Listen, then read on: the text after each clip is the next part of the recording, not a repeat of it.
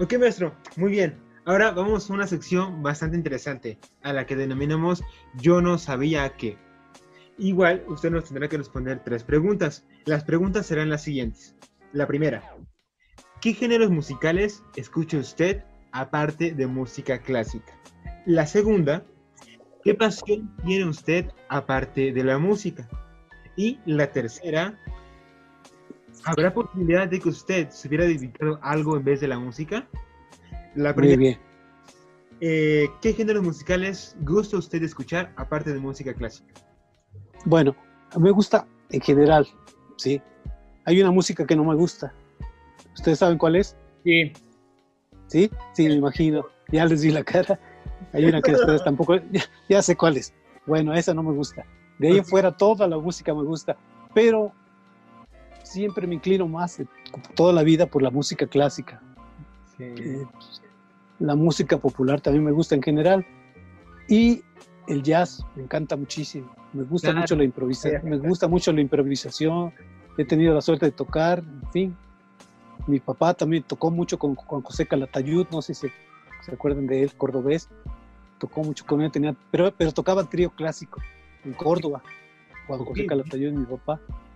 Y, y a mí me gusta mucho el jazz, pero muchísimo. Y tengo, también escribo poquito de jazz. Tengo, ahorita voy a grabar dos swing, que se llama un poquito de swing. En fin, este, me gusta mucho ese tipo de, de, de música. Ok, maestro. Pasamos a la siguiente. ¿Qué otra, ¿Qué otra actividad le apasiona usted aparte de hacer música? Eso ni lo pienso. Desde muy pequeño, cuando estaba en la prepa, fuimos campeones juveniles del estado de Veracruz, el fútbol. Ok. El fútbol. Sí, el fútbol. Sí, aquí en la Facultad de Música también trabajamos, eh, inclusive en el estado universitario. En fin, mucho fútbol toda la vida. Maravilloso. Es curioso, maestro, ¿eh? porque usualmente un músico gusta de hacer Ajá. Otro, otro arte. Algunos Sí. acerca de la fotografía. Pero no se me Sí. algún invitado que le, le, le gustara así el, el deporte. Qué curioso. Sí, y lo practiqué mucho. Lo practiqué mucho el fútbol en Orizaba, en Orizaba y aquí en la Ciudad de México. Sí, le digo, Ok, maestro. me tocó, sí, me ¿Qué- tocó convivir con buenos, con buenos, este, buenos futbolistas, el Loco Auxín, el- los Beethoven, en fin, los que jugaron fútbol fueron mis hijos, los dos, uno de ellos estuvo con los Pumas, con este. Ri- este, sí, con, con el Puma, pero muy, te- muy tal- temperamental los dejó porque querían paulearlo y dejó el equipo, pero sí, sí es de tradición el fútbol. Sí. Ok, maestro. Pasamos a la siguiente, tercera y última pregunta de esta sección. Sí. ¿Habría posibilidad de que usted se hubiera dedicado a algo que no fuera la música? Pues yo creo que no. Mi madre quería que, aparte de que le gustaba mucho la música, quería que, que estudiara leyes, pero no, nunca Sí. me gustó. Nunca. Sí, Ok. no, nunca. Ya estaba decidido mi, Sí, sí, mi futuro, mi destino ya. O sea, Sí, Entonces, desde niño que escuchó el canto de su madre, supo que la música era para usted. sí, totalmente, no, nunca la, la cambié. Increíble, Sí. increíble. Mm, Resulta de que yo prácticamente me autobequé, ¿Ok? sí, junté dinero. Tuve mucha suerte, no, nunca fui rico, pero tuve suerte de administrar mi dinero y, e inclusive en Orizaba tenía mucho trabajo, tenía mucho trabajo. Se acostumbraba mucho a tocar en las iglesias y, y buena música, muy buena música que tocaba. Entonces siempre tuve suerte de, de cuidar mis, mis ahorros. Entonces mm, algunas personas me ayudaron de, de aquí, mm, unos managers, dos managers, uno francés y otro italiano. Entonces ellos fueron que, los que me animaron que me fuera. Y sí, yo no lo pensé dos veces. Me fui a Japón, a Japón, estuve en Okinawa, siempre trabajando y buscando maestros, buscando maestros. Sí, preparándome, escuchando, yendo a conciertos, en fin, jazzistas también, conviví con muchos jazzistas, teníamos jam session los domingos. Y esa fue una de mis experiencias muy bonitas donde conocí al maestro de Dharma, al maestro La Chica, en fin, a, a muchos me revalidaron mis Y estudios. como después de estos cuatro años, maestro, usted Sí. regresa a México. regreso y me y había ah, antes de eso yo había estado en la Sinfónica Nacional se me pasó la Sinfónica Nacional estuve con Pedro Cortinas en el primer violín Pedro Cortinas un egre- egresado de Juilliard Ok. y estaba yo creo que en el tercer atril. Pero vino lo de la beca Bariloche, tampoco lo pensé, yo siempre quise salir y dejé el- la plaza esa, me fui de, de beca y después regresé a México, fue cuando lo de, la, la- la- de estas personas, francés y un italiano, que me dijeron que, que si quería ir pues, a trabajar y a estudiar y todo eso, y dije, sí, me voy, me voy. Y después regreso, regreso y, y había una plaza de segundo violín en la Orquesta Sinfónica Nacional y pues también, pues centro, ¿no? Claro, Porque- claro, aprovechar sí, sí. Pero siempre fui un poco inquieto, inquieto. Después también me fui a Europa, un poquito de un tiempo a Europa. Toqué este, una vez con una banda de gitanos en Viena, Oh, interesante. en Viena, y fui a cenar con unos amigos. Y lo mismo, que toque alguien, que sa- me prestaron su violín, los gitanos que tocaban increíblemente, y tenían esto lleno de dólares, toda esta parte de aquí, de dólares, Wow, así, así. sí. wow, wow. Y dice, pues yo tenía la suerte de hablar el inglés. Sí, ya se me olvidó muchísimo porque no lo practico, pero en inglés ellos también hablaban muy bien inglés. Y me pidieron que tocara, ellos se enteraron de que yo era violinista también. Y dice, bueno, te prestamos el violín, pero los dólares no. Los que yo antes. No, era fácil. No, y la verdad es que fui honrado y no me quedé con ninguno. Claro. Pero claro. fue una bonita, bonita experiencia con mi cémbalo ahí, chémbalo, todo este, tocando con los gitanos y muy, muy bonitas experiencias. Oigan, Otra vez en Barcelona. Sí. Sí. Perdón, dos, díganos.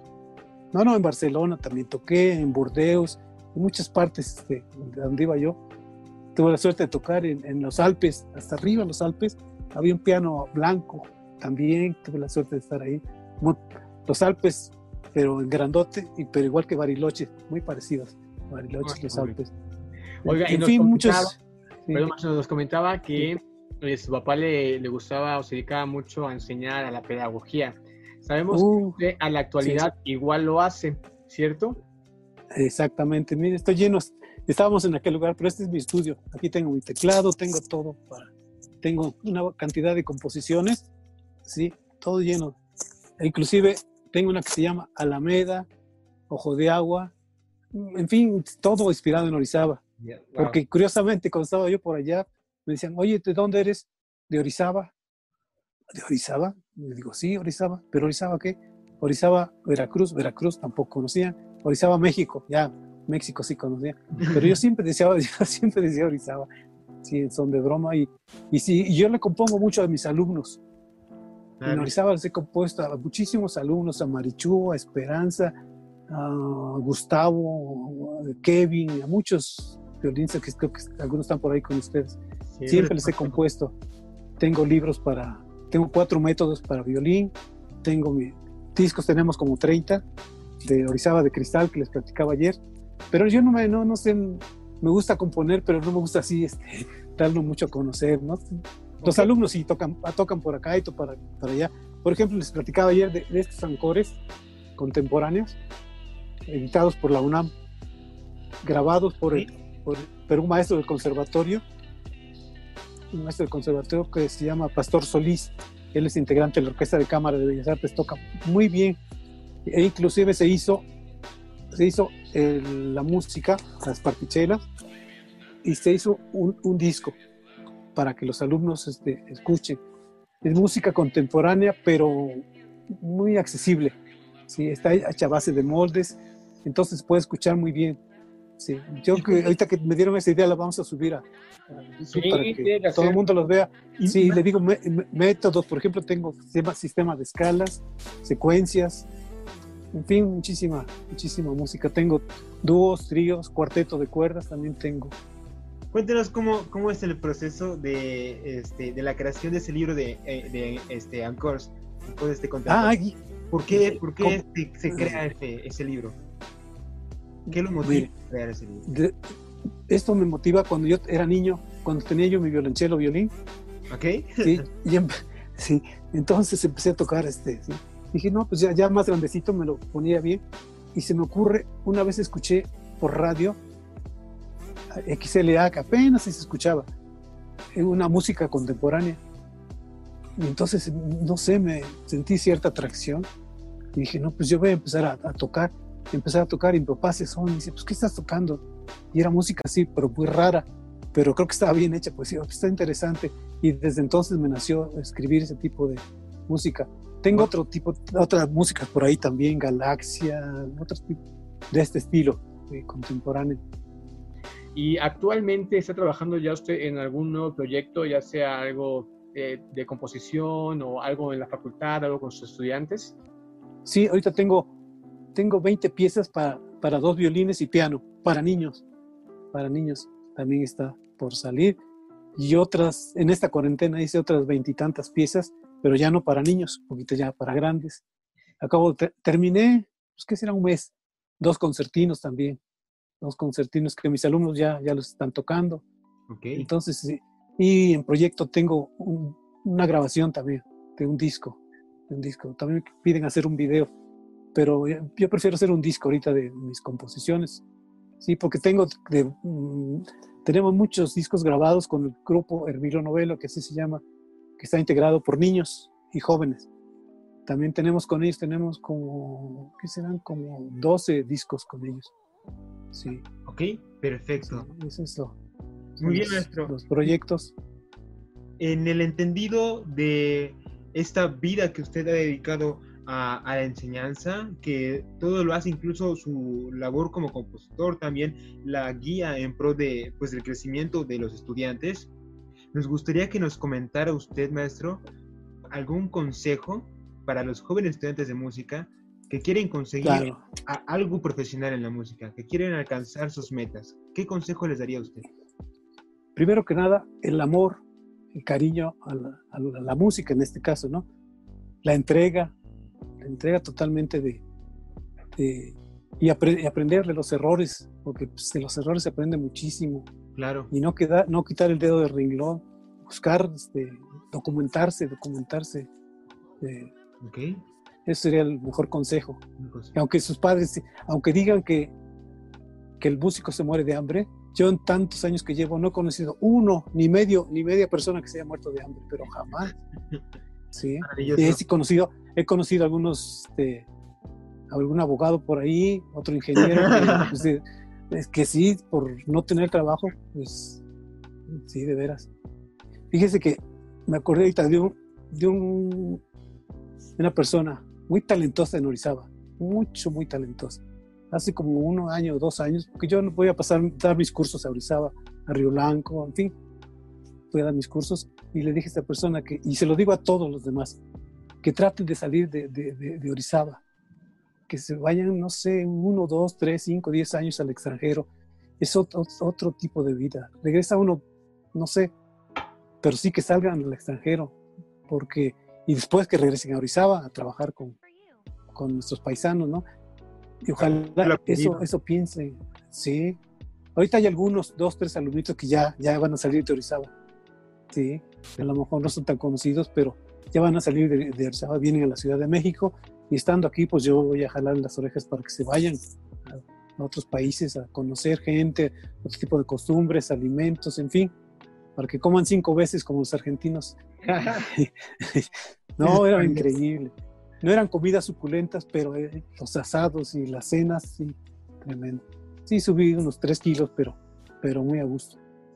Sí, es, de lo que les digo que, que, se preparen, estudien armonía, en fin, solfeo, y escalas, que es la base de, de, todos los instrumentos, escalas y arpegios. Nosotros tenemos doble cuerda, que hay que trabajar mucha doble cuerda los, los de violín. Sí, pues esos son mis deseos para, los alumnos. Perfecto, maestro. Pues hemos pasado un momento increíble, muy nutritivo en esta charla, maestro. Le agradecemos enormemente el, tiempo que nos ha brindado para, para este séptimo episodio de, Divertimento en Casa. Y pues nada, eh, le enviamos un gran abrazo, maestro, y espero, esperemos que esta, este cierre termine para que podamos trabajar. Claro. Sí, yo le mandaré por ahí mi música para la orquesta, que quedó muy, quedó muy padre. Le hice un homenaje al, maestro Ivo Valenti, un italiano. Ok. el director de la Sinfónica de, la FAM. Y me despido realmente felicitándolos a ustedes porque hacen algo por Orizaba. Orizaba de veras tiene mucho talento y qué bueno que, que ustedes están ahí como verdaderos orizabeños talentosos y que sigan adelante. Y me saluda mucho a Guevarita, a, Rodolfo, a Gustavo, creo que están con ustedes por ahí. Amigos, y, los vuelvo a felicitar y no bajen la guardia, lo mismo que les decía. Adelante. Dale. Muchas gracias. Maestro, muchas gracias. Encantado. Encantado. Tenemos un gran abrazo. Muchas gracias. Hasta luego. Hola, ¿qué tal? Muchas gracias por habernos acompañado en este séptimo episodio de Divertimento en Casa al lado del maestro Ray Moro. Si te gusta nuestro contenido, te invitamos a suscribirte a nuestro canal de YouTube y a seguirnos en Facebook e Instagram, donde nos podrás encontrar fácilmente como Orquesta Divertimento.